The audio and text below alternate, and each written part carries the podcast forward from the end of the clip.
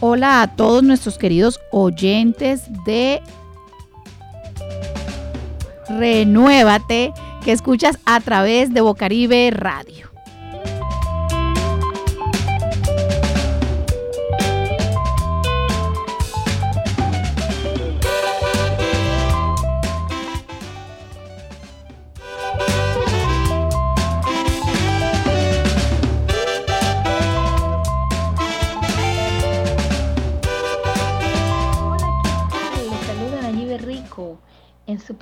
Renuévate, Bocaribe Radio 89.6.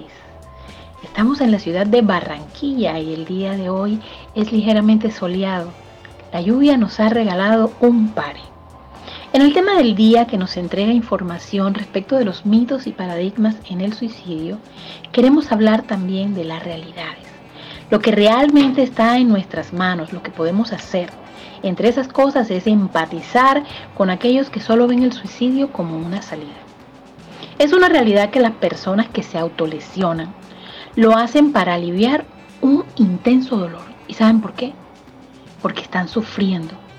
Y lo hacen porque en realidad, en su mente, ellos no encuentran otra forma de salir. Por eso es bueno empatizar, es bueno hablar, preguntar cuando se padece pero también mucho más bueno es escuchar sin asustarnos cuando otra persona nos habla del tema.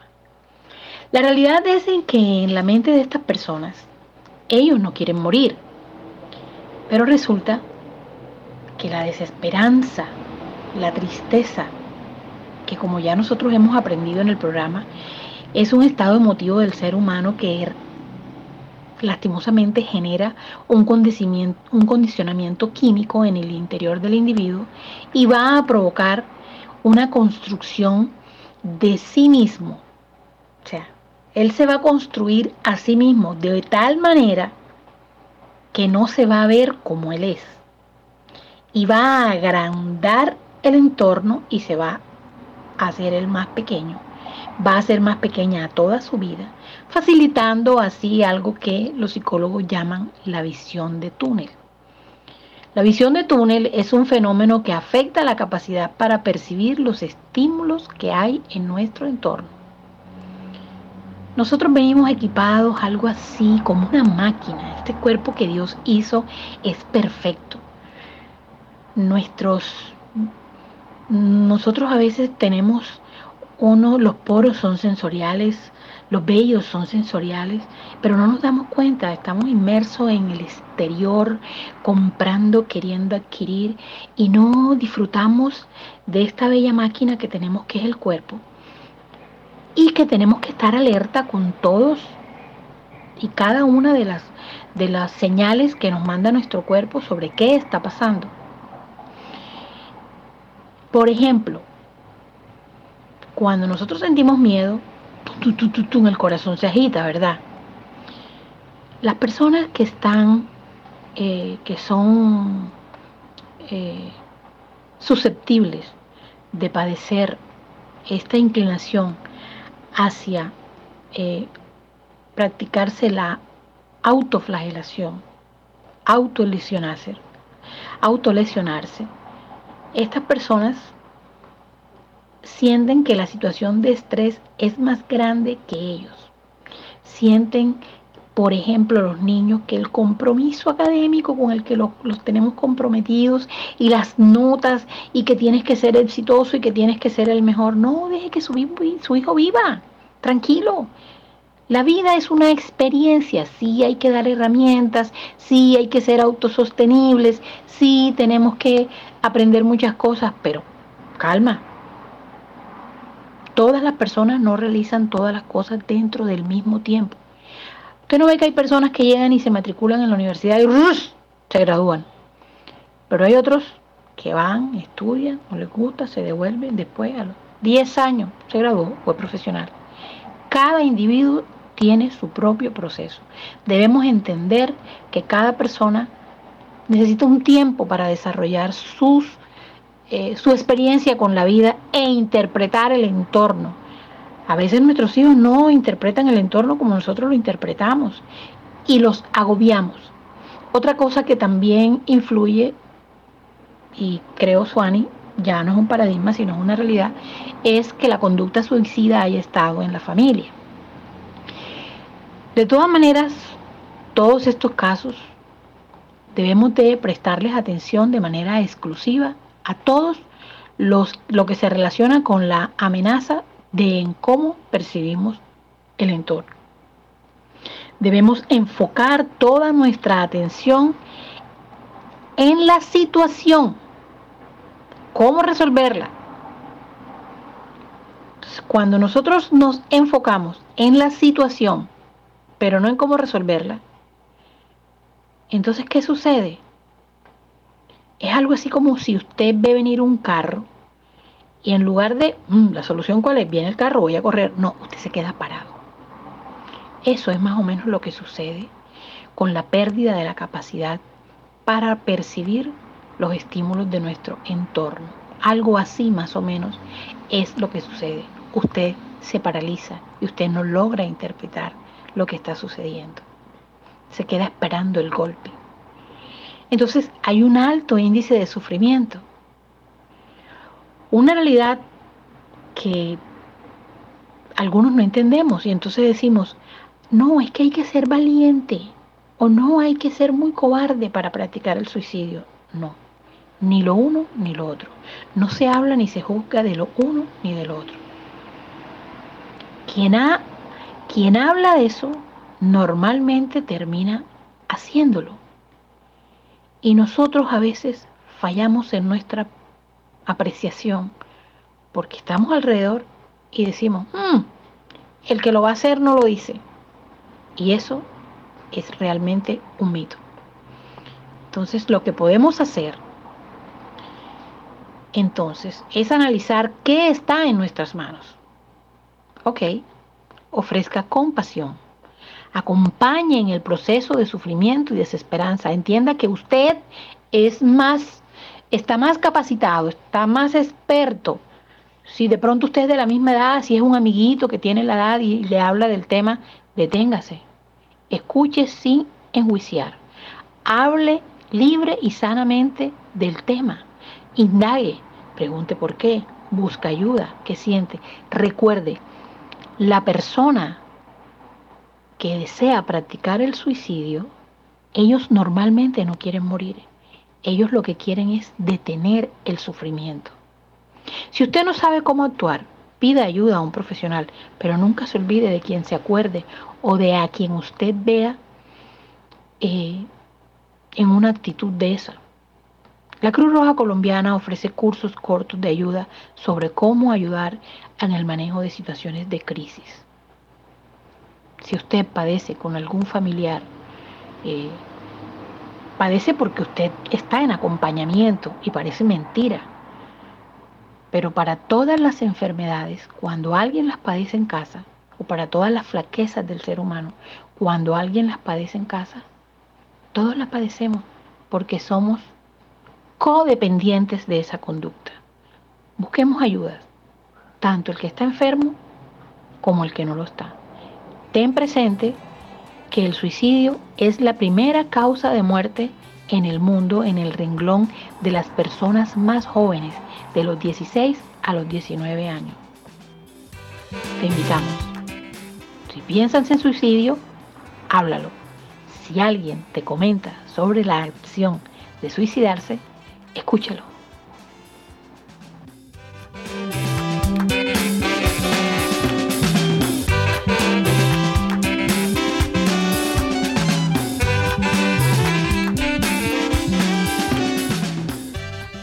Bueno, y continuamos hoy aquí en el Día Mundial para la Prevención del Suicidio.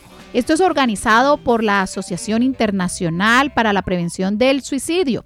Y en el marco de este evento, como ya venía comentando Nayibe, queremos romper con algunos mitos con el, suicidio y cómo podemos ayudar a alguien que tiene intenciones de quitarse la vida. Es tan compleja esta situación porque la persona que está considerando en quitarse la vida no son de mente débil. No olvidan que tienen privilegios, no están siendo dramáticos, exagerados o desgraciados. Es solo que a veces hay situaciones que nos sacan de control. No salen de ahí pensando o escuchando que hay personas que están en condiciones peores que ellos. Pero es que mira que no sé quién está peor que tú y lo veo feliz. No, así no va a salir esta persona. Tampoco con pensamientos positivos.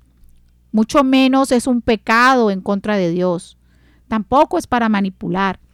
Quien piensa, considera o comete suicidio, quitarse la vida, es alguien que puede llevar por dentro muchísimo dolor, que se aísla o ha intentado solucionarlo solo, o sencillamente tiene muchos problemas y no encuentra la solución para enfrentarlos.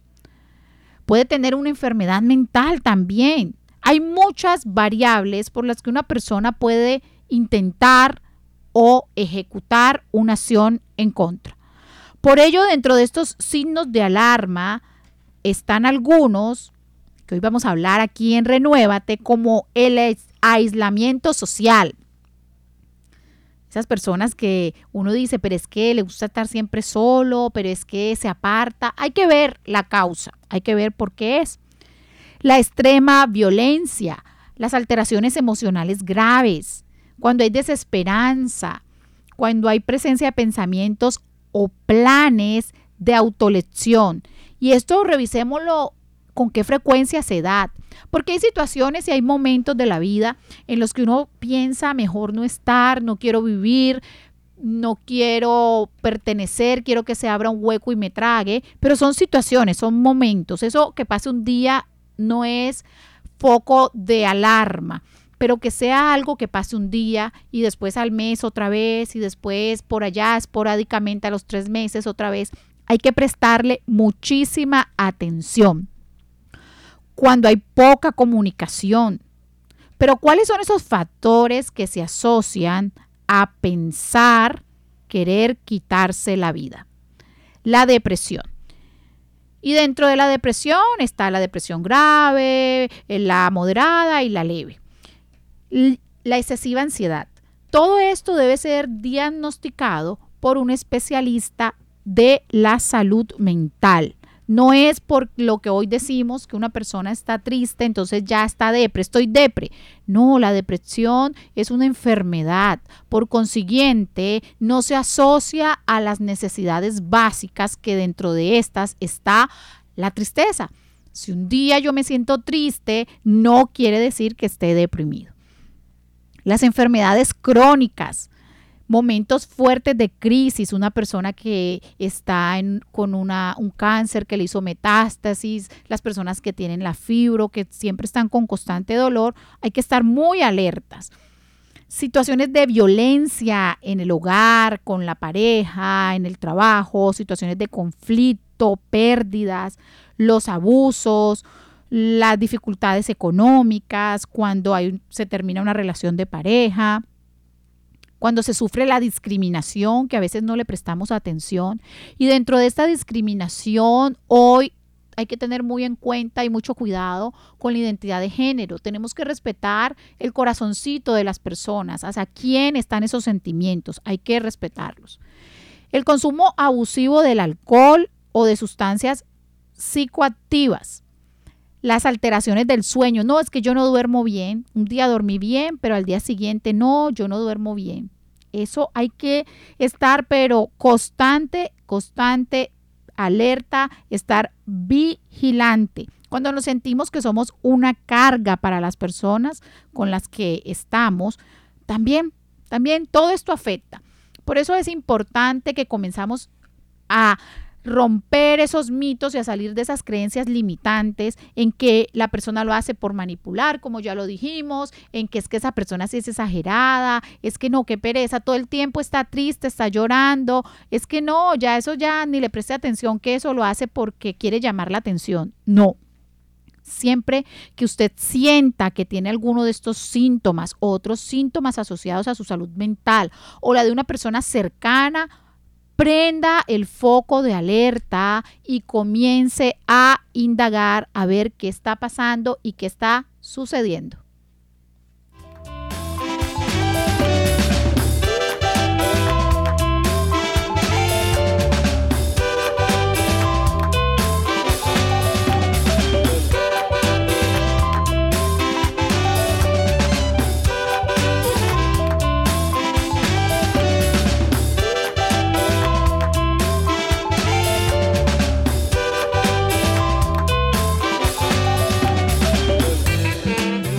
Continuamos aquí en Renuévate, que escuchas a través de Bocaribe Radio en los 89.6 de la FM. Y hoy estamos hablando sobre la prevención del suicidio hoy en el Día Mundial. Pero ¿qué puedo hacer si yo tengo algún comportamiento o alguna alarma porque quiero hacerme daño, porque tengo pensamientos eh, de que me quiero agredir, de que me quiero violentar, de que quiero quitarme la vida. O de repente alguien que está a mi alrededor. Lo primero es buscar ayuda profesional. Escuchemos, pero vamos a buscar y a direccionar al profesional. Estos profesionales son los psicólogos, son los psiquiatras, son los terapeutas. Sin embargo, también están las personas que hacen el acompañamiento espiritual, las personas que hacen algún tipo de terapias que nos pueden direccionar hacia el especialista indicado. De igual manera, puedes buscar apoyo en una red. Y allí vas a hablar con esa red de apoyo que tienes, qué es lo que sientes, ¿Qué piensas? En todo momento es importante que tengas en cuenta que no debes aislarte. Identifica la ruta de atención. En Barranquilla está la línea de vida 339-9999. Repito, línea de vida en Barranquilla 339-9999. Allí te van a ayudar con todo lo que tiene que ver con esa red de apoyo, con esas personas que son idóneas para orientarte en estos casos. Bueno, pero yo no soy profesional de la salud mental, yo no sé absolutamente nada, yo no puedo ayudar a nadie. Totalmente falso. Siempre podemos ayudar a alguien cercano, a un familiar, a nosotros mismos, incluso a un desconocido, alguien que esté por la calle que no sepamos quién es, que no sepamos de su vida, pero que de repente en ese momento comenzó a hablar con nosotros y le inspiramos confianza y se dio el proceso en el que esa persona comenzó a hablar. Entonces allí se hace necesario algo que es fundamental, no juzgar. No comiences a decirle, es que, pero ¿por qué lo haces? Pero tú te puedes sentir mejor, pero si tú lo tienes todo. No, no juzguemos. No minimicemos las emociones. Pero ¿por qué te sientes triste? Pero ¿por qué sientes que no tienes esperanza de nada? Pero si tú lo puedes hacer, no, no minimicemos. Pero es que lo tuyo es mínimo. Pero mira, esa cortadita, no, eso no duele tanto. No minimicemos porque no sabemos cómo está sintiendo esa persona. Las emociones son diferentes en intensidad en cada ser humano. Pregúntale qué puedes hacer por él o ella, qué quieres que haga, porque a veces nos sentimos y creemos que, podemos tener el dominio y el control y entonces comenzamos a decirle, pero vamos a hacer esto, pero vamos a hacer lo otro y comenzamos a, a, a tosigar y a llenar a esa persona hasta que rebose, pero no le preguntamos realmente qué es lo que quiere. Es importante hacerlo. Guiar la búsqueda de apoyo de un profesional. Muchas veces cuando nosotros tenemos alguno de estos pensamientos, no queremos buscar ayuda profesional porque sentimos que lo podemos hacer solo o porque pensamos que es muy costoso, o no tenemos tiempo, o van a creer que estoy loco, qué vergüenza, yo no voy donde el psiquiatra, van a creer que estoy loco. Tanto así que cuando una persona va donde un psiquiatra, los que están alrededor siempre dicen, está en el psiquiatra, no le diga nada, todo en tono bajito porque creemos que es una persona loca. No, quitémonos esas creencias y esos mitos. Vamos al psiquiatra porque queremos mejorar nuestra salud mental, porque no queremos estar locos, porque no queremos que nuestra mente esté desquiciada, porque queremos tener la loca de la casa. La casa es el cerebro, la loca es el cerebro. La queremos tener organizada y en orden. Entonces, dentro de esa búsqueda de apoyo, recuerden, En todo Colombia tenemos apoyo, pero específicamente en la ciudad de Barranquilla está la línea de vida 339-9999. También puede asistir a su EPS, a la IPS y solicitar ese acompañamiento terapéutico, ese acompañamiento de psicología o en el caso que se requiera de psiquiatría. De igual manera, hay que orientar para buscar ese apoyo. ¿Qué es orientar? Si ya tengo el número y sé que hay una línea amiga de vida en Barranquilla, pues yo voy a llamar y voy a revisar cómo es ese proceso. Voy a preguntar en la EPS o en el sistema de seguridad o de pronto en la comunidad si hay alguna red de apoyo, pues voy a preguntar y voy a dirigirme hasta allá. Por ejemplo, ustedes se pueden dirigir en Renuévate a través del número de teléfono 307 1546 y con todo el amor del mundo y el gusto estamos aquí Nayibe Rico y Suanicano para orientarles y para apoyarlos dentro de ese proceso. Acompañar. Acompañar no es estar todo el tiempo allí como sobreprotegiendo, no Acompañar es estar allí como ese apoyo, esa mano amiga, ese paño de lágrimas, pero también esa persona que te dice acciona, que te dice despiértate, levántate, que está pendiente, que no te aísles, que te incluyas. Lo más importante es preguntarle qué siente y escuchar, porque a veces preguntamos, pero no escuchamos. Porque, ah, sí, ya sé lo que me va a decir. Escuchemos, no importa si 10 veces, 20, 40 nos repite la misma historia. En cada momento les aseguro que va a tener algo diferente que decirnos, algo que puede servirnos para encontrar la razón. Porque muy seguramente esto es consecuencia de mucha carga emocional el intentar suicidarse, el autolesionarnos, el hacernos daño, es consecuencia de muchos años de carga, de muchos problemas, de muchas situaciones que a veces no hablamos por pena, por miedo, porque van a decir que digo lo mismo, porque piensan que estoy loco. Y no, no es porque estés loco.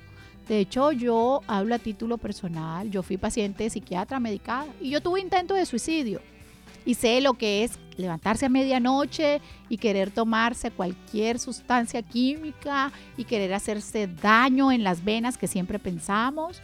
Gracias a mi ayuda espiritual, a mi esposo, a mis hijos, no se logró ejecutar esta acción, pero sí, producto de esto, estuve mucho tiempo en psiquiatría por tal razón, a título personal y de una manera muy empoderada, puedo decirles que sé que se siente. Sé que te pueden decir cambia de actitud, es que prográmate, es que sé feliz. Y no, en ese momento es imposible hacerlo solo, necesitamos una ayuda psiquiátrica pero también necesitamos reconocer y aceptar que hay una situación. Cuando nosotros aceptamos que nuestra salud mental es igual de importante que nuestra salud física y que hay que cuidarla como el que está enfermo del corazón, de la diabetes, como el que sufre de hipertensión, de igual manera hay que cuidarla, vamos a entender que se hace necesario entrar en esa dinámica de aceptación y de comprender que somos seres humanos y que a veces fallamos y que tenemos errores y que somos perfectamente imperfectos, pero que siempre tenemos algo positivo y bueno para darle a los demás.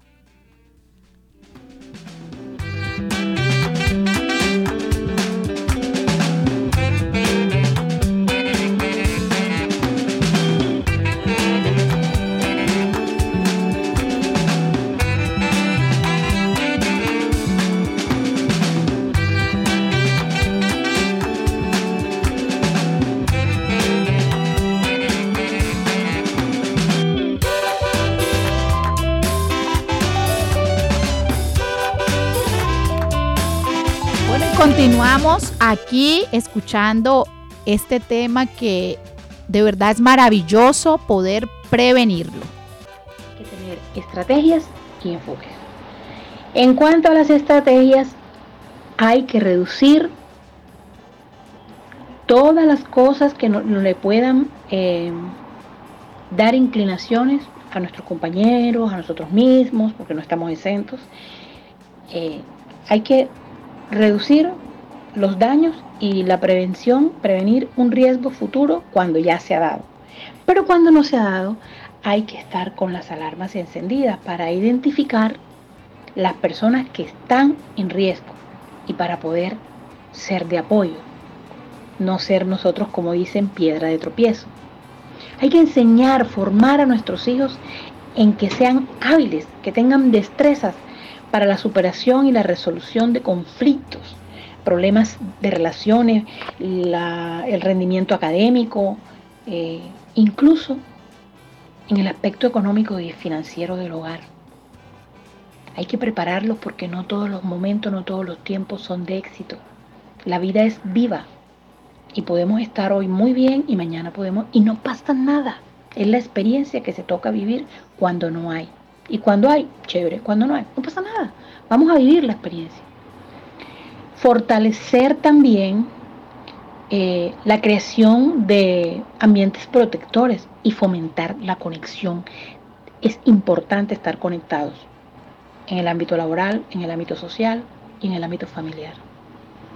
Espero que estos consejitos sean mm, un aporte esencial para reducir este tipo de eventos en nuestra comunidad.